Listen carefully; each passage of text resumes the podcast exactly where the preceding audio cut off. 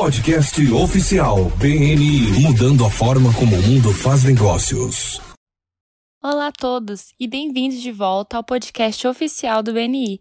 Eu sou a Priscila Rice e venho até vocês diretamente do estúdio Live Walk em Berkeley, na Califórnia. E hoje estou no telefone com o fundador e diretor visionário do BNI, Dr. Ivan Meisner. Olá, Ivan, como você está e aonde você está? Bem, Priscila, agora estou em Santa Bárbara. Estou trabalhando com Jack Canfield, dando um programa de treinamento com ele. Estou muito feliz e ele me convidou para ajudá-lo com esse programa de coach esta semana. E na semana passada eu estava na região fundadora do Benin, no sul da Califórnia, e fiz um evento que era Pergunte ao Fundador. Então é ótimo estar viajando novamente. Eu tenho certeza que deve ter sido ótimo. Então, o que tem para compartilhar conosco hoje? Hoje eu tenho um grande amigo, Scott DeMullen. Scott é membro do Transformational Leadership Council, TLC. Ele também é um grande amigo de Jack Canfield.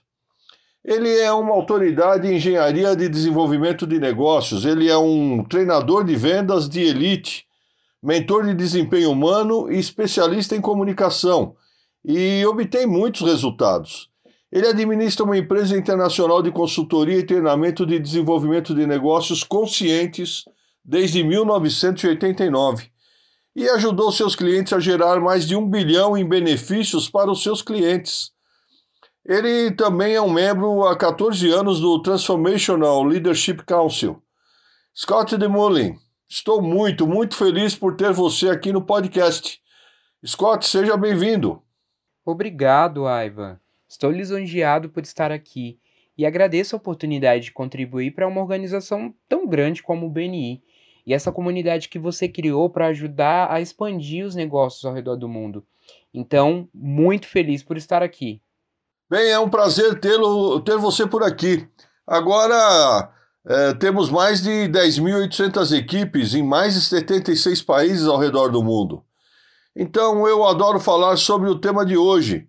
Nós conversamos sobre isso, acho que foi em uma reunião do TLC é, a ideia de ser comprado e não ser vendido, que eu acho que é tão verdadeira dentro do Beni. É, estamos um pouco, bem, estamos focados em fazer referências. E as referências são realmente sobre mostrar a solução em vez de vender. Então, algumas coisas que eu sei que você gostaria de falar. É, uma é a confiança. Então, qual é a importância da confiança? reputação e caráter em termos de pessoas decidindo é, ou ser comprado versus ser vendido? Certo. Bem, obviamente muitas pessoas não gostam de ser vendidas e muitas pessoas não gostam de vender. Você sabe, elas podem ter um ótimo produto, uma ótima ideia, um ótimo serviço, mas elas têm dificuldade em fazer a transição e como comunicar isso ao cliente ou ao paciente em potencial. Eu digo inscritos não vendidos, porque nosso objetivo realmente não é vender a alguém fatos, recursos e benefícios sobre o que fazemos, mas inscrevê-los de acordo com as suas necessidades e desejos. E acho que você usou um ótimo termo chamado solicitação prematura, onde as pessoas que você conhece tentam empurrar a venda em vez de construir um relacionamento. E a base disso é a confiança. Você e eu temos um amigo em comum, o Stephen M.R. Covey, que escreveu o livro A Velocidade da Confiança. E honestamente, quando a confiança existe, a velocidade dos negócios é muito mais rápida e o custo dos negócios é reduzido drasticamente. E ao contrário também é verdadeiro. É um multiplicador de força, não é? A confiança é um multiplicador de forças é tão significativo e quando a confiança não existe, é mais caro anunciar e o mercado e os negócios diminuem muito. Portanto, a confiança é o ingrediente crítico nas vendas. Uma das minhas frases favoritas é, nesse livro é: Você não pode sair de uma situação na qual você mesmo se colocou. e você sabe, uma das minhas partes favoritas do livro também é que, mesmo que você diga a verdade, mas deixe a impressão errada, ainda é impreciso, porque você ainda está destruindo a confiança. É tão importante que você não tente apenas parecer bom, mas também ser bom. Eu digo, não pareça bom, mas seja bom. E hoje em dia, com o advento de poder lançar um site ou podcast, você pode fingir por um tempo, mas até um dia que você terá falhas. Sim, com certeza. Portanto, acredite, isso é absolutamente essencial para as pessoas decidirem. Então, que tal superar o medo?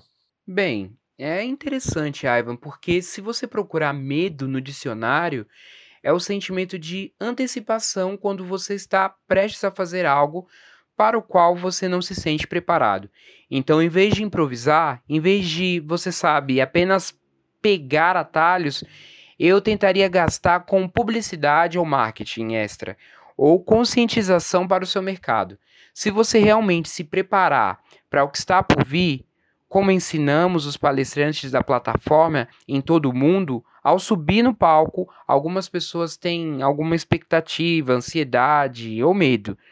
A verdade é que a razão pela qual elas tentam fazer isso e sentem isso, na hora de falar no palco, muitas e muitas vezes, é que elas realmente não se prepararam. Então, não estão prontas para nenhum problema possível. Então, se você se preparar, o medo não precisa ser uma resposta emocional do seu corpo. Você descobriu tudo. Sabe, eu fico um pouco nervoso antes de subir e falar para uma grande, um grande público, uma grande plateia, mas acho que isso me dá um pouco de adrenalina quando eu subo para fazer uma apresentação. Como você integra isso no seu pensamento? Bem, a energia típica de luta ou fuga vai acontecer de qualquer maneira quando você estiver pronto para entrar no palco. A questão é como você interpreta essa energia. Umas pessoas interpretam isso como medo e congelam. As outras pessoas interpretam isso como excitação e elas sabem que estão prontas para o momento. E se você se preparar, se você souber a anatomia e a síntese de um discurso de boa qualidade e puder entregar e tiver um mapa mental para não se perder, é muito fácil superar esse medo e simplesmente mudar o significado e mudar o resultado. Scott, essa é provavelmente a melhor definição que já ouvi. Essa é uma definição muito boa. Muito obrigado. Por nada. Eu sei que muitos membros do Beni também se sentem assim. Mesmo quando eles têm que se levantar e fazer suas apresentações semanais, eles ficam nervosos. E então isso é uma grande coisa. Se você estiver ouvindo este podcast, anote isso, porque você deve compartilhar isso com as pessoas que estavam nervosas antes de fazer sua apresentação semanal. Então você também queria falar um pouco sobre alavancar a abordagem de um para muitos. Você quer falar sobre isso? Sim, claro, é um prazer. Uma coisa que eu amo no BNI, e obviamente você sabe, são as interações. As reuniões de um a um, as referências, tão, tão valiosas. E em algum momento, se você quiser alavancar isso, há uma maneira, em vez de investir mais tempo em reuniões de um a um, uma vez que você já conseguiu fazer isso, para poder se comunicar de um para muitos, e eu acredito que você sabe, a comunicação é 90% do seu sucesso nas vendas e nos negócios. Primeiro se comunique consigo mesmo, depois com a sua equipe e seus clientes e seu mercado. Portanto, as comunicações conscientes são críticas. E se você puder fazer isso e obter uma alavancagem se comunicando de um para muitos, seja para sair para almoçar e aprender, seja para fazer algo assim como um podcast onde você alcança muitas pessoas. Se você pode passar conhecimento e não apenas vender. Se puder perguntar, pergunte. Você pode obter ótimas respostas por aí. Não faz sentido que você tenha melhores inscrições e um bom engajamento?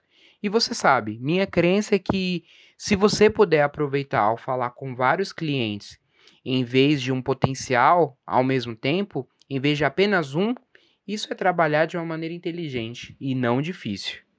Ouça, o que o Scott está falando aqui, membros, enquanto você ouve isso, é exatamente o que você precisa fazer no BNI. Trata-se de educar as pessoas e explicar o que você faz. Você não vai a uma reunião do BNI para vender, você vai a uma reunião do BNI para treinar uma força de vendas. Então, eu acho que essa é realmente a maneira de alavancar a abordagem de um para muitos. Ótima sugestão.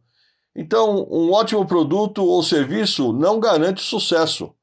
Fale sobre isso.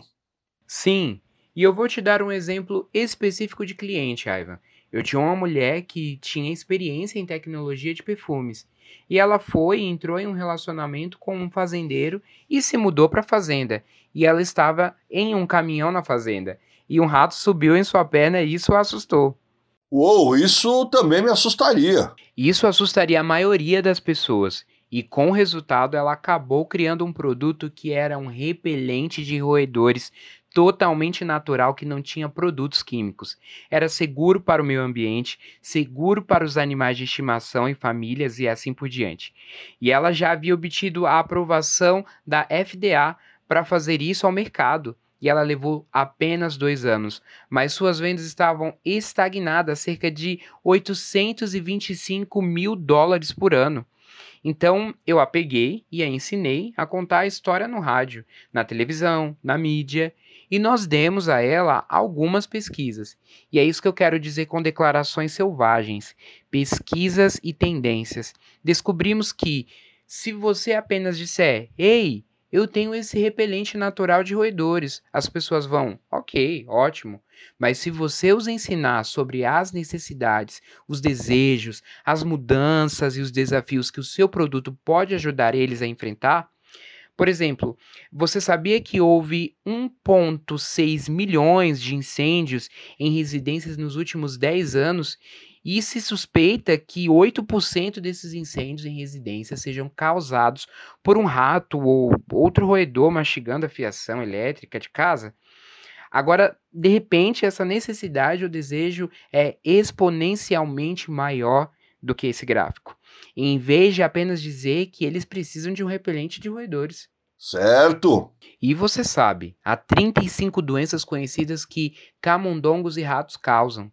Uma delas é uma doença pulmonar, muitas vezes fatal, chamada antavírus. Então, se você educar essas pessoas deixando saber que elas têm uma necessidade e não dizendo que elas têm que comprar, agora elas estão comprando para resolver os seus problemas, suas necessidades e desejos e não sendo forçadas com soluções goela abaixo, o que é o que a maioria dos vendedores tentam fazer. Grande exemplo, Scott. É isso que os membros do Biri precisam fazer quando estão falando sobre seus negócios. Falar sobre o impacto que isso tem. O que Ed Bound chama de the afters. Como vai ser depois?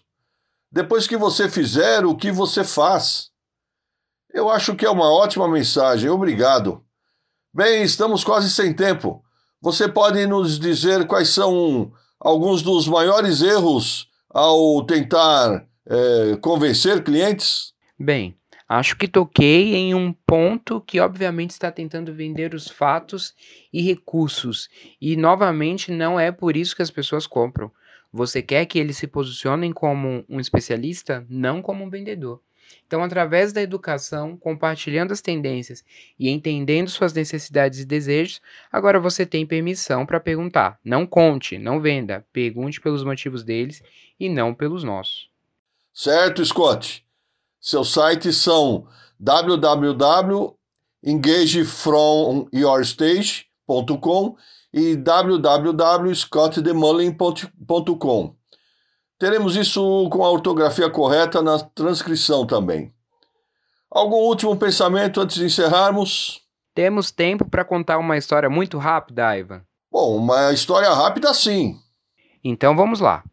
Em 1883 havia um cavalheiro chamado Walter Russell, e ele era um adolescente na escola de arte, e ele decidiu durante o verão conseguir um emprego no hotel local, e o único trabalho disponível era como mensageiro na época.